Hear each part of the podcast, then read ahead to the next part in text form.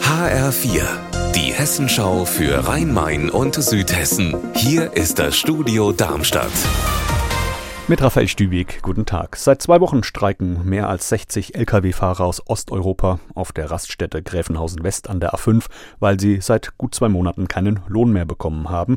Und ihr Auftraggeber, ein polnischer Großspediteur, der geht jetzt juristisch gegen seine Fahrer vor. HR-Reporterin Marit Tesar. Die neueste Entwicklung ist jetzt, dass der polnische Spediteur Lukas Masur Anzeige gegen die Lkw-Fahrer erstattet hat. Das hat die Staatsanwaltschaft in Darmstadt bestätigt. Der Vorwurf lautet Unterschlagung von 39 Lkw. Lukas Maso hatte ja schon am letzten Freitag versucht, sich die Lkw zurückzuholen, gewaltsam mit einer Privatmiliz in einem gepanzerten Fahrzeug.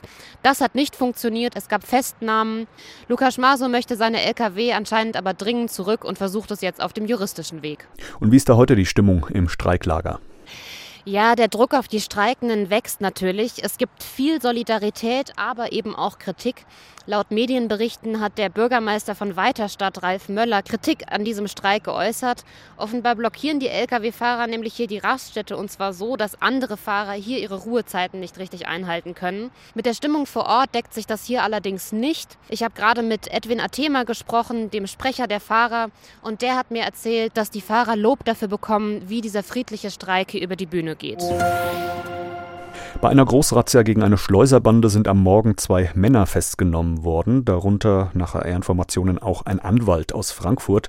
Die Generalstaatsanwaltschaft und die Bundespolizei haben in ganz Deutschland über 90 Wohn- und Geschäftsräume durchsucht, viele davon im Rhein-Main-Gebiet. HR-Reporterin Heike Borufka, was soll die Bande genau gemacht haben? Die Bande soll Menschen aus China, Vietnam, der Türkei, dem Iran, Irak und Sudan nach Deutschland geschleust haben.